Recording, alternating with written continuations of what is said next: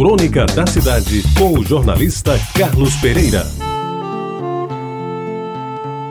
Meus amigos, quando eu era menino, eu me punha a calcular a idade dos homens pelo tamanho da barba e pela cor do bigode. Se tivesse barba branca, tipo Papai Noel, era um homem maduro, velho até. O bigode dependia da cor dos pelos. Se fossem pretos, eram de homens de meia idade. Quase brancos, de homem mais velho.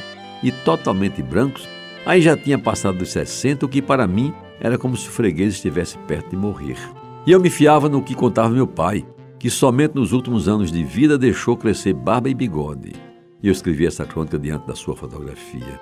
Ele fazia apologia do meu avô, cujo retrato de bom tamanho ornava a parede mais nobre da casa na sala de visitas. Ali, o taciturno velho aparecia com uma vistosa gravata borboleta no pescoço, quase coberta pela copiosa e bem cuidada barba que lhe dava um ar de pensador, ou quem sabe de um músico austríaco. Sobre o lábio superior, quase ali encobrir a boca, desfiava um vasto bigode, capaz de fazer inveja ao mexicano mais bigodudo que se possa imaginar. As virtudes dos nossos antepassados pareciam estar cristalizadas na face, desprezando-se o corpo propriamente dito, hoje tão badalado pelos cultores do chamado homem sarado. Um rosto de aparência firme, alongado ou arredondado, com olhos bem abertos e sobrancelhas cheias, até dispensaria a vasta cabeleira. O que não podia faltar era o bigode espesso e, se possível, uma fechada e bem penteada barba a cobrir todo o queixo do cristão. Estava então completada a identidade do respeitável cidadão, que, aliás, não precisava de CPF para se fazer anunciar. Talvez influenciado por aquelas lições de vida e de vastidões capilares, tentei, ainda adolescente, criar e alimentar bigode e barba, no que, diga-se de passagem, fui muito mal sucedido. Nenhum dos dois atributos me saiu bem, o que me fez desistir do intento, mas não renunciar a ele definitivamente. Acho que foi por volta de 1976 que resolvi fazer nova investida, desta feita, detendo-me apenas no interesse de usar bigode.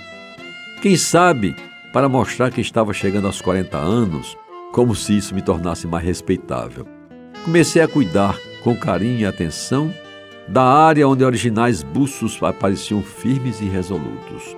Para resumir, meus amigos, durante quase 20 anos, ostentei um alentado bigode que me fez bem diferente daquele Carlinhos imberbe conhecido de todos em Jaguaribe.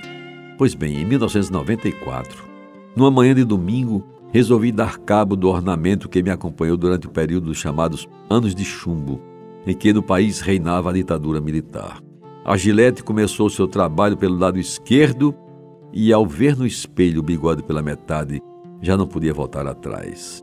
A sorte foi lançada e lá se foi o bigode, com espuma e tudo, para o mais comum dos ralos. E a explicação da sentença de morte do bigode só pode ser dada pela lógica esportiva. Todos sabem que eu sou um empedernido torcedor do Botafogo, portanto, alvinegro de coração. Enquanto o bigode era preto, tisnado de branco, tudo bem, afinal eram as cores da minha agremiação. Mas quando seus tons negros foram se embranquecendo, chegou a hora de mandá-lo, quem sabe, para a Vila Belmiro, pois bigode branco deve ficar muito bem, mas para os torcedores do Santos. Dele, do bigode, ficou somente a lembrança na foto amarelecida pelo tempo. Você ouviu Crônica da Cidade com o jornalista Carlos Pereira.